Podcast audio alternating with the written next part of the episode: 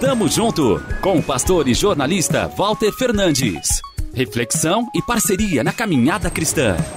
Tamo junto, tamo junto, tamo junto, tamo junto, tamo junto. Gostamos de ouvir palavras positivas, do tipo vai dar tudo certo, não se preocupe, ou aquela clássica, uma hora as coisas se ajeitam. São frases de conforto que o nosso coração acolhe muito bem. Mas cuidado! A Bíblia descreve uma situação envolvendo os reis de Judá, Josafá, e de Israel, Acabe. Eles se uniram para enfrentar a Síria. Antes, consultaram profetas que garantiram que Deus estaria ao lado deles nesta batalha. Ou seja, venceriam. Que notícia boa, né? Com a pulga atrás da orelha, Josafá quis saber se restava mais alguém que pudesse dar um parecer diferente. Surge Micaías. Depois da insistência do rei, o profeta revela a verdade. A visão dada a ele por Deus mostrava a derrota da coalizão Israel-Judá. A reação de Acabe, relatada em 1 Reis 22:18, foi curiosa. Não te disse que ele não profetiza a meu respeito o que é bom, mas somente o que é mal?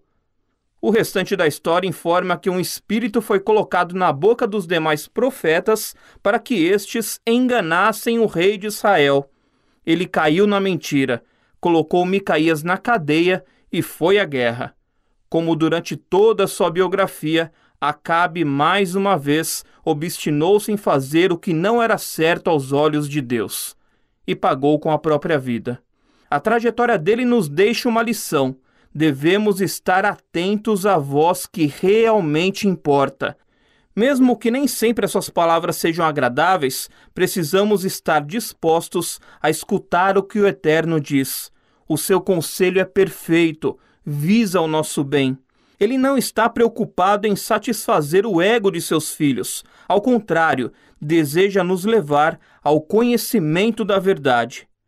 Não se engane com palavras doces. Mesmo na repreensão, é o nosso Pai que tem o melhor para nós. Tamo junto. Avante. Tamo junto com o pastor e jornalista Walter Fernandes. Reflexão e parceria na caminhada cristã.